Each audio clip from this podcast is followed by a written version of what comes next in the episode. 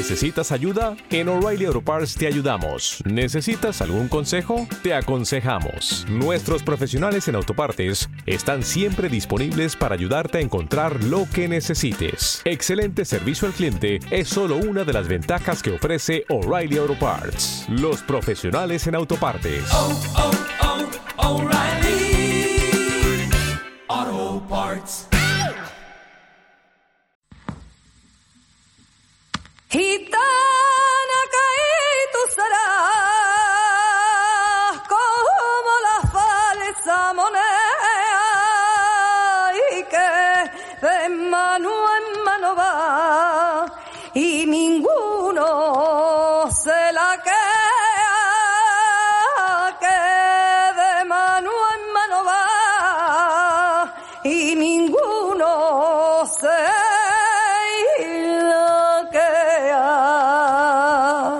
Las informaciones que hay en este podcast han sido recogidas de páginas web y noticias relacionadas que siguen disponibles en distintos periódicos y televisiones online donde trataron las noticias de los sucesos que voy a contaros.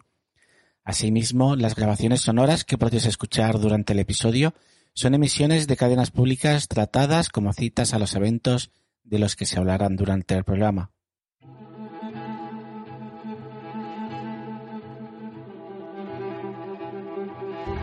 era un produto que estaba prohibido, esta persona debeu conseguir dunha forma ilegal que non se pudo determinar, non se conseguiu saber de a procedencia, el mezclou no con viño, botou na botella, foi cando se produxo o envenenamento.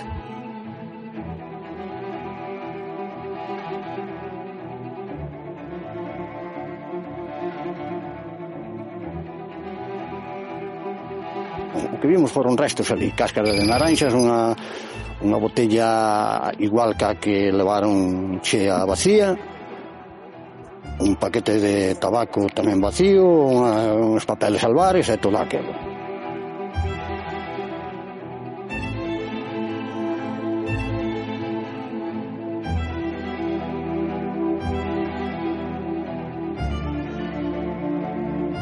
Levouno para a súa casa e cando chegou á súa casa enseñoulle a súa dona e abriu a botella de viño. Cando bebeu o viño, el xa notou nun principio que o viño que sabía mal e que algo pasaba. E xa lle dixo a súa muller, creo que me acabaron de envenenar.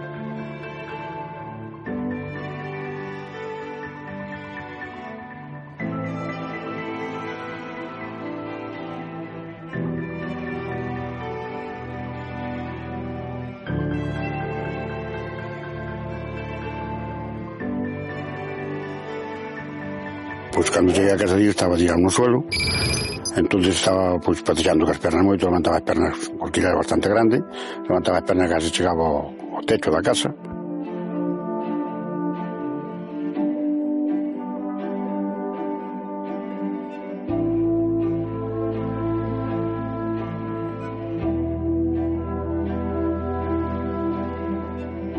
Unha noite cenando precisamente unha, unha semana antes de, de eso, Isto me parece que era un martes, o día que morreu, o sábado, comeramos na miña casa unha pandilla de iros, de César Duda Feito Caramos. Entón, dixo, xa nos dixo, non a mí solo, que había máis que eu, claro. E dixo que estaba amenazado de morte. E, e dixen, bueno, pero si tú non te, non te, metes, non metendo con il e non te vai matar, como non te mate dun tiro, entón dixo que non, que... Dixo, non, irá a matar algo, efectivamente, matou. -me.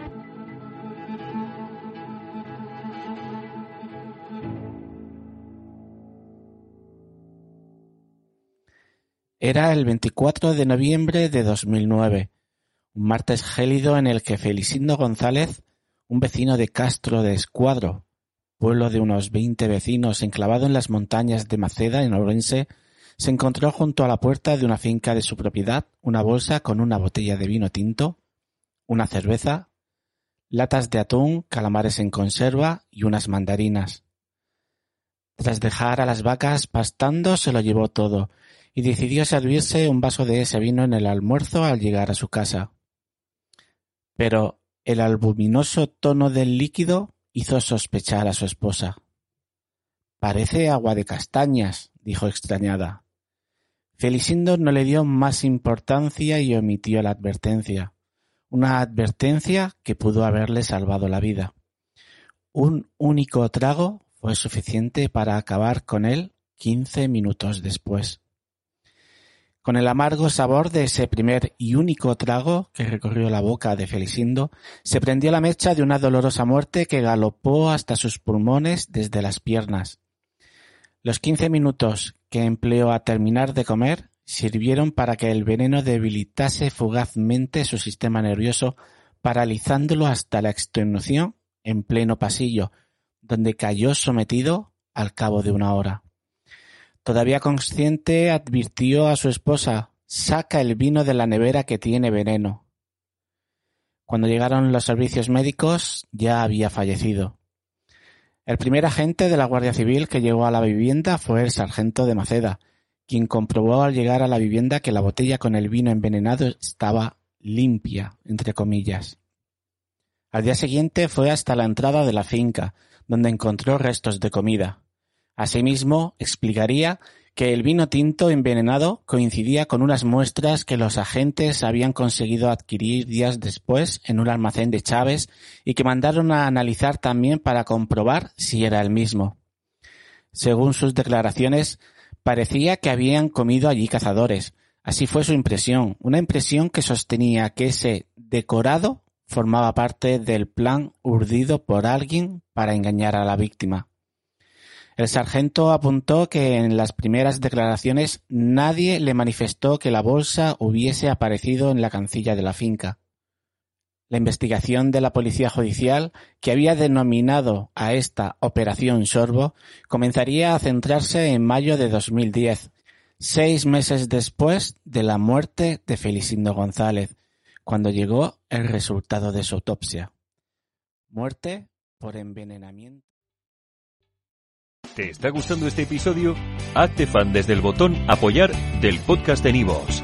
Elige tu aportación y podrás escuchar este y el resto de sus episodios extra. Además, ayudarás a su productor a seguir creando contenido con la misma pasión y dedicación.